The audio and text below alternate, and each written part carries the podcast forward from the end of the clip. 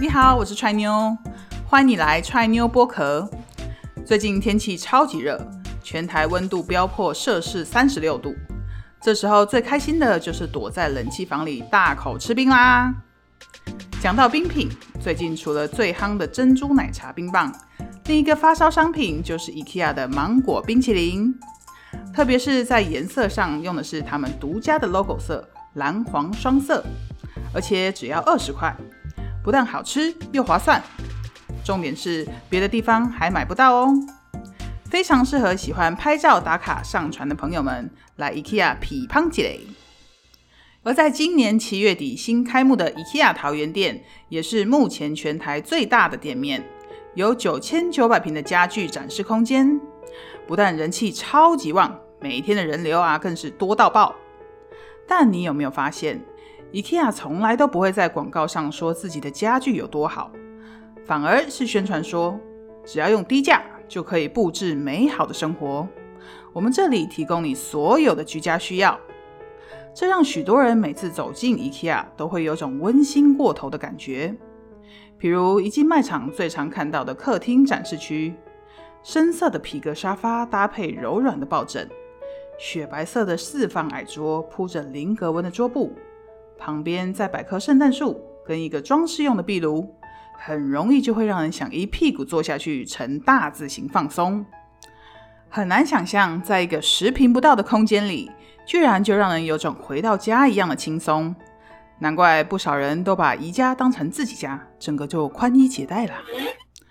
这阵子随着疫情持续延烧，外出消费的人流大量减少，许多实体店家不是歇业就是倒闭。而 IKEA 全球四百六十家的店，也有八成的门市因为疫情而被迫停业，其中更有不少的店面到目前为止都还在休息。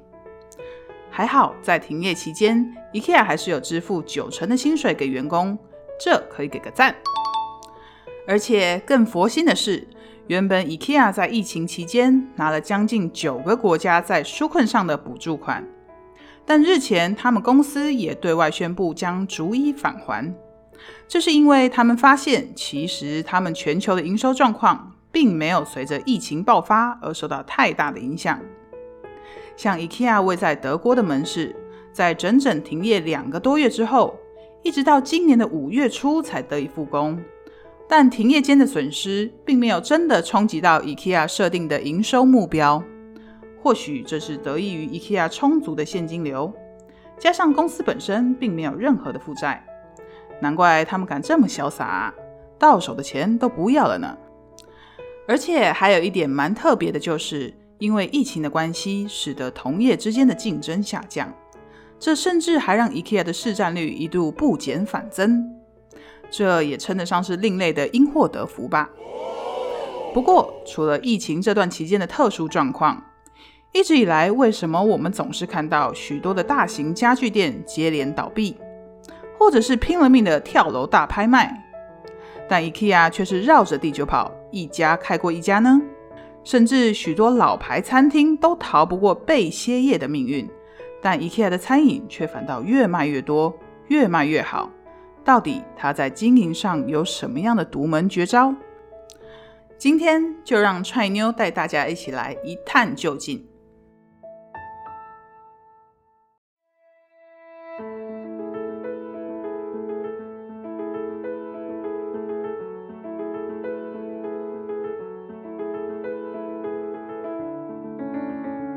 首先，让我们从餐饮上来看。有在 IKEA 用过餐的人就知道，无论什么时候，IKEA 的餐饮区总是高朋满座。尤其到了假日的时候，更常看到一家大小出来用餐。这是为什么？IKEA 的东西有这么好吃吗？我们可以先想象一下，当妈妈提议说假日要去逛百货公司。大多数的爸爸听到后，肯定是一脸怨念，百般不愿，因为光想到要一直走来走去，腿啊就已经先软了，更何况还要随时顾着孩子，这个不要碰，那个不要跑，那种令人崩溃的状况，光用想的就知道有多可怕。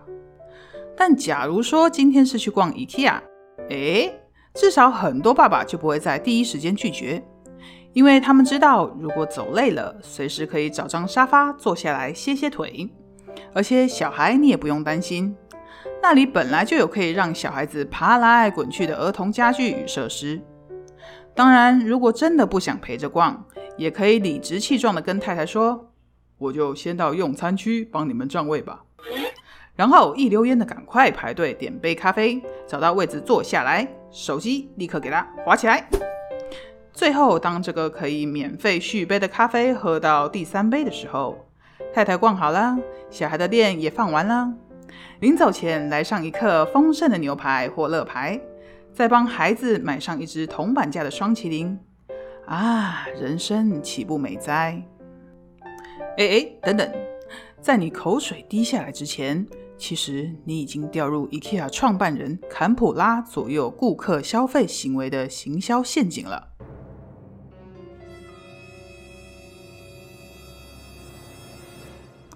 坎普拉生前常亲自走访各家店面，他通过观察客户的行为，归纳出一套在销售技巧上的独门绝技。其中一个就是规定每条产品线上都必须要有一项超级超值的产品，目的呢就是要用来吸引顾客。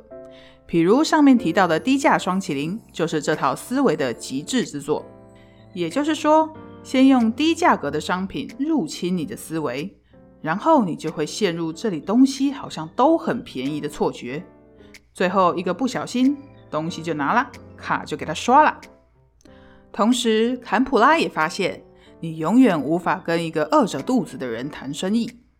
当顾客在你这里吃得开心，他们就会愿意花更多时间待在你这里，而且边吃边聊，很容易就会开始讨论说：“嗯，家里是不是还少了什么？等下该买哪张桌椅？”然后离开前自然不会空手而回，果然是吃过饭，生意才谈得成呢。另外，经统计，自二零一四年起，每年都有七亿左右的人，光花在 IKEA 的吃上面，就整整吃掉了二十亿美金。所以这也说明，如果懂得如何操作，鱼可以帮水，水也可以帮鱼。要让顾客感觉吃饱喝足，占便宜。你才可以赚到顾客的荷包与青睐。好，再来是产品，IKEA 又是怎么设计他们的产品呢？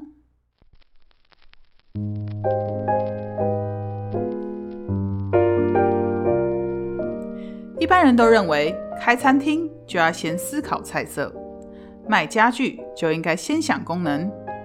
但对 IKEA 来说，要生产一件商品。他第一个想的并不是它的用途，也不是功能，更不是造型，而是一般人在计算过后，最后才想到的价格。当 IKEA 决定要推出新的产品的时候，他们会先把设计师与代工厂叫来开会，然后一点都不害臊的对他们说：“各位，今天我们想要设计一款售价大约落在七点九九美金上下的椅子。”就让我们一起朝着这个价格努力吧！哈哈哈哈哈哈！这就是 IKEA 一路以来在设计上所标榜的价格区间。然后接下来就换设计师们头痛啦。怎么说呢？因为在末端售价已经钉死的状况下，你能考虑的材质就相当有限。比如贵松松的项目就不用想了。然后你还必须要符合永续性。也就是说，要达到可以资源回收的程度，这些在生产与设计上无疑都是一大挑战。还有就是使用年限的考量，相信这也是被很多人诟病的一点。不过，在环保跟耐用之间本来就很难取得平衡，所以就看你爱不爱地球喽。另外，IKEA 的设计团队不是把东西做出来就好，他们还必须进一步考虑通路端的问题。像是如何降低产品的组装难度，如何减少包装与运输的耗材来节约成本等等。有买过 IKEA 家具的朋友就知道，他们尽可能会将产品拆解包装成一个你拿得动的扁平大小，或者是能够让你轻松塞进后车厢的尺寸。而这些方便的背后，其实都有着不下数百次的设计与计算呢。由此可见，商业的过程中虽有弹性。但其实一点也不如表面上看的那样感性哦。最后一个就是形象，相信大部分的人都略有耳闻，IKEA 创办人坎普拉的生平故事。他不但一手带起了风靡全球的北欧极简风，并且成就了傲视群雄的家具王国。光听这样，你可能以为他是个富二代，要不就是毕业于哪一间顶尖设计学院的高材生，对吧？但是很抱歉，他什么都不是。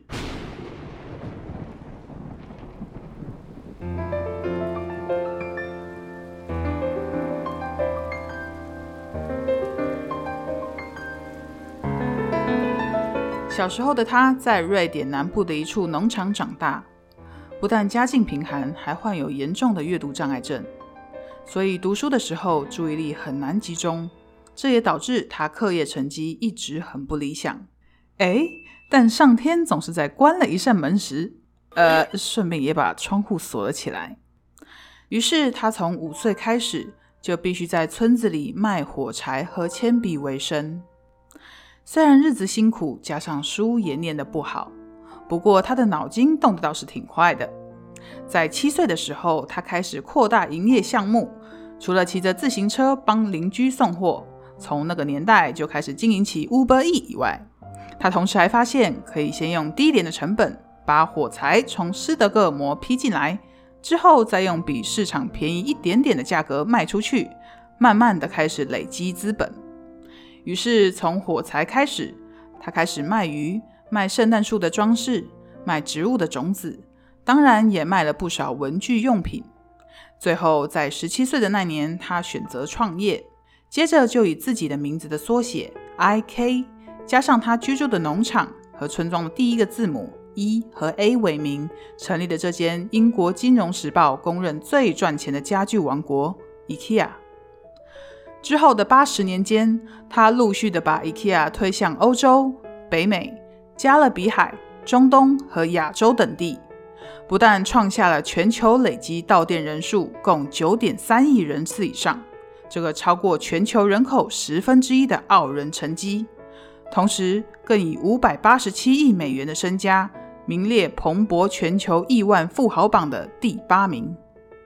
虽然他到过世前都极力否认这一点，一直非常低调的不愿意承认自己是个大富翁。不过这背后当然是另有原因。毕竟多年以来，坎普拉对外一直是以亲和节俭的形象为人所知，仿佛过着一种近乎僧侣般的朴素生活。他曾说自己身上的衣服几乎都来自跳蚤市场，而且尽可能不穿西装，也不打领带。开着一辆老旧的 Volvo 代步，只泡过一次的茶包，他会收起来，留着下次再泡。餐馆如果多给了小包装的盐和胡椒，他也会带回家用。整个就是节俭到了不行。而 IKEA 的企业文化也彻底贯彻了他的信仰：公司高层出差必须搭联航，住平价旅馆，点便宜套餐。只因为坎普拉曾经多次公开表示。浪费资源是一种滔天大罪。不过，在他过世之后，就有《纽约时报》的记者透过调查发现，其实坎普拉生前居住的房子是一栋可以俯瞰整个瑞士日内瓦湖的豪宅。除了瑞士，他在瑞典也有房产，而且在法国的普罗旺斯更有多座的葡萄酒园。至于他的座驾，除了那辆老 Volvo 以外，还有辆可以飙一下的保时捷。至于折扣机票、廉价旅馆和便宜餐饮，虽然说他自己的确也是身体力行，不过在某种程度上，只是为了给手下的高层做个榜样，实际上也称不上是个彻底的省钱达人。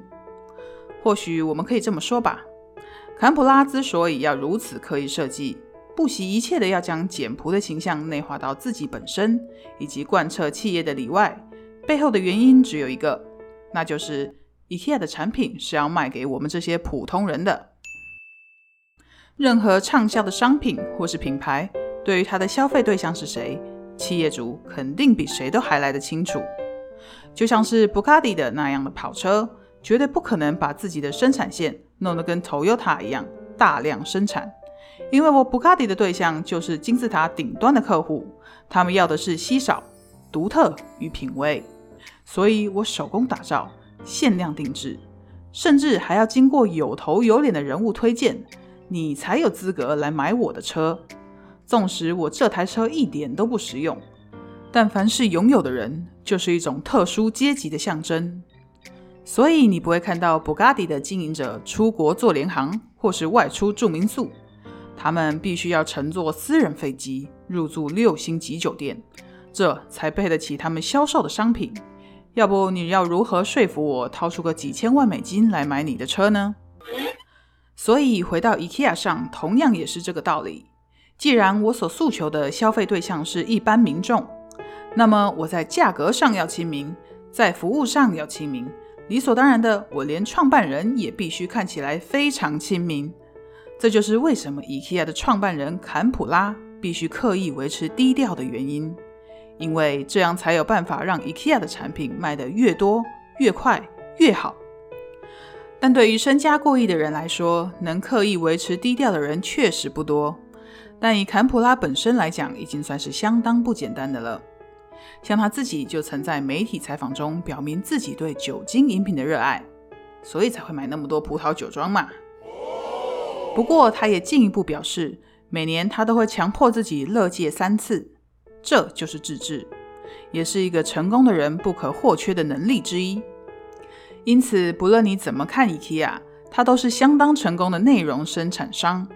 因为它卖的不是家具，是生活，是巧思，而不是潮流。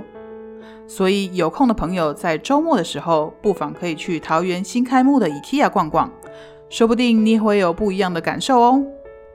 当然，如果你喜欢今天的分享，也欢迎你到 Try New Try New 粉丝团留言，让我们知道。我们下期再见，拜拜。